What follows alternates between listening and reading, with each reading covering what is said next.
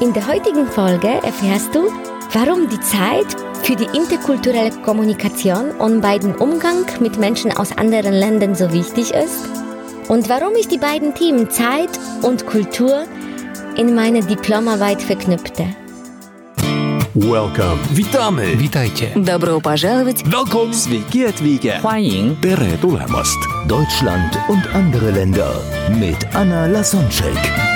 Der erste und einzige Podcast in Deutschland, Österreich und der Schweiz, der sich mit interkultureller Kommunikation beschäftigt, spannende Impulse über fremde Länder liefert, entfernte Kulturen näher bringt und erfolgreiche Menschen mit internationaler Erfahrung interviewt.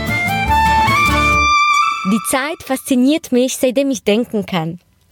Schon als Kind entdeckte ich, dass fröhliche Momente blitzschnell verlaufen und die unangenehmen sich unendlich hinziehen. Und diese Erfahrung machte ich noch, bevor ich die Uhrzeit auf der Uhr überhaupt lesen konnte. Je älter ich wurde, umso mehr hatte ich das Gefühl, dass die Zeit schneller verging. Und irgendwann fragte ich mich, wohin ist La Dolce Vita verschwunden? Warum leide ich oft während des Besuchs meiner Familie, meine Freunde und einigen Firmen in Polen unter dem Gefühl des Zeitverlusts und ärgere mich, wenn es nicht schnell vorangeht? Was ist besser? Genaue Planung oder Spontanität und Improvisation? Wann, wo und wie viel darf ich zu einem Termin später kommen, ohne dass es auffällt bzw. übel genommen wird? Wie verbindlich sind die Uhrzeit und Terminvereinbarungen? Dazu fällt mir eine in Deutschland erlebte Situation ein. Eine Freundin mit polnischem Familienhintergrund machte mir einen Uhrzeitvorschlag für ein Treffen und daraufhin fragte ich sie nach der polnischen oder nach der deutschen Zeit. Sie lachte. Wohlgemerkt, Polen und Deutschland liegen in der gleichen Zeitzone. Mit der Frage wollte ich einfach die Toleranzschwelle beziehungsweise die Wahrscheinlichkeit einer Verspätung herausfinden. Aber zurück zu den Fragen, die mich schon in der Kindheit beschäftigten. Warum versuchen einige Menschen ständig der Zeit nachzulaufen und wiederholen überfordert und gestresst, ich habe keine Zeit, ich habe keine Zeit, während andere dem Anschein nach endlos viel Zeit haben. Für manche ist jede Minute kostbar. Im Gegensatz dazu nörgeln andere darüber, wie langweilig es oft sei und dass sie nicht wüssten, was sie mit ihrer Zeit machen sollten.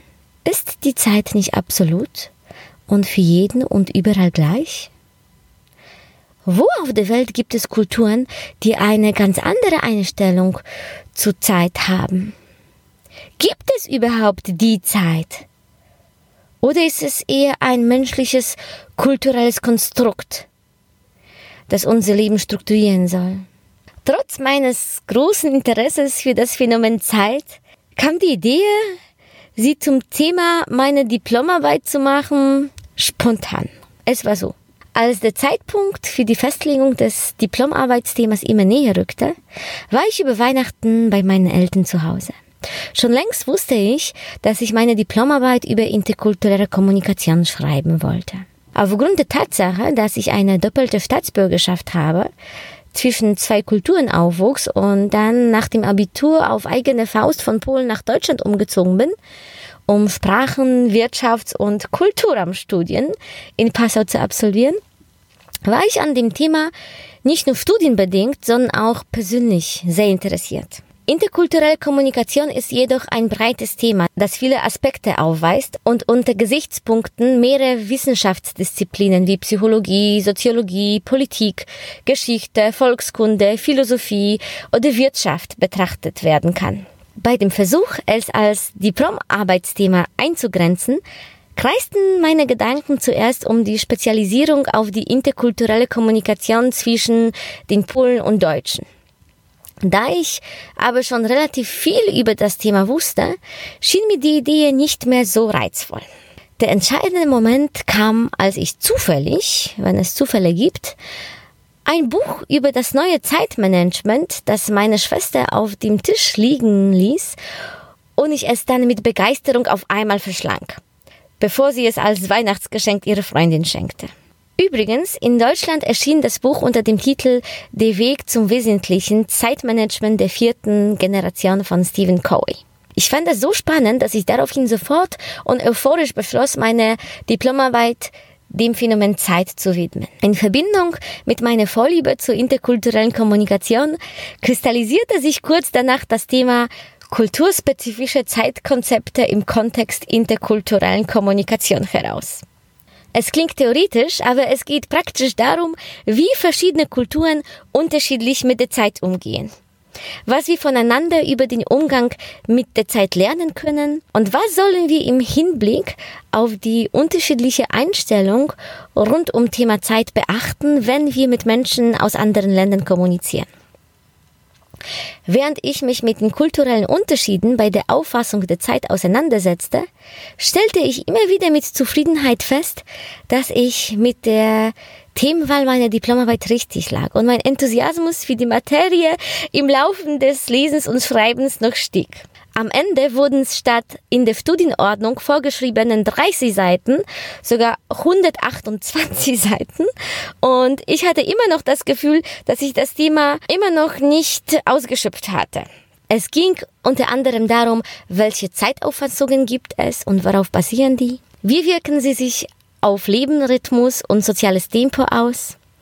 Wie beeinflussen die kulturellen Unterschiede die Zeitwahrnehmung? Wird der Planung und Vorhersehbarkeit oder hingegen der Spontanität und Improvisation mehr Bedeutung beigemessen? Wer bzw. was hat den Vorrang? Das Ereignis und der Mensch an sich oder vielmehr die Uhrzeit? Welche Folgen hat es, wenn in einer Kultur die Angelegenheiten tendenziell parallel oder nacheinander erledigt werden? Strebt eine Kultur vorwiegend nach Bewahrung der Traditionen oder eher nach Erneuerungen? Welche Rolle spielen die Vergangenheit, der gegenwärtige Moment und die Zukunftsaussichten? Und schließlich, was ist bei interkulturellen Begegnungen in Bezug auf den Umgang mit der Zeit zu beachten, um Konflikte zu vermeiden? Das Thema Zeit bei der interkulturellen Kommunikation finde ich deswegen so wichtig und spannend, weil wir dadurch wie wir mit der Zeit umgehen, zeigen, was uns wichtig ist. Zum Beispiel, wenn sich zwei Italiener auf einer Straße um die Ecke zufällig treffen, dann würden die eher zum Folgetermin lieber zu spät kommen, als dem Gesprächspartner zu sagen, oh, sorry, jetzt habe ich keine Zeit und die würden dann jetzt eher den Gesprächsfluss nicht sofort unterbrechen. In Deutschland gegenüber ist die Zeit, die Uhrzeit teilweise wichtiger als der Mensch. In Italien ist oft der Mensch wichtiger als die Zeit. In den nächsten Folgen erfährst du viel über spannende Aspekte zu dem Thema, wie unterschiedlich Kulturen mit der Zeit umgehen. Du bekommst einige Tipps, was du im Hinblick auf die Zeit beachten solltest, wenn du im Ausland unterwegs bist, beziehungsweise mit Menschen aus anderen Kulturen zu tun hast. Und vielleicht kann ich dich damit auch inspirieren und du überdenkst deine eigene Einstellung über Zeit und das, wie du mit deiner Zeit umgehst. Welcome. Witamy. Witajcie. Добро пожаловать! Welcome. Sveiki atvykę. 欢迎 Tere tulemast. Deutschland und andere Länder mit Anna Lasonczek. Der erste und einzige Podcast in Deutschland, Österreich und der Schweiz, der sich mit interkultureller Kommunikation beschäftigt, spannende Impulse über fremde Länder liefert, entfernte Kulturen näher bringt und erfolgreiche Menschen mit internationaler Erfahrung interviewt.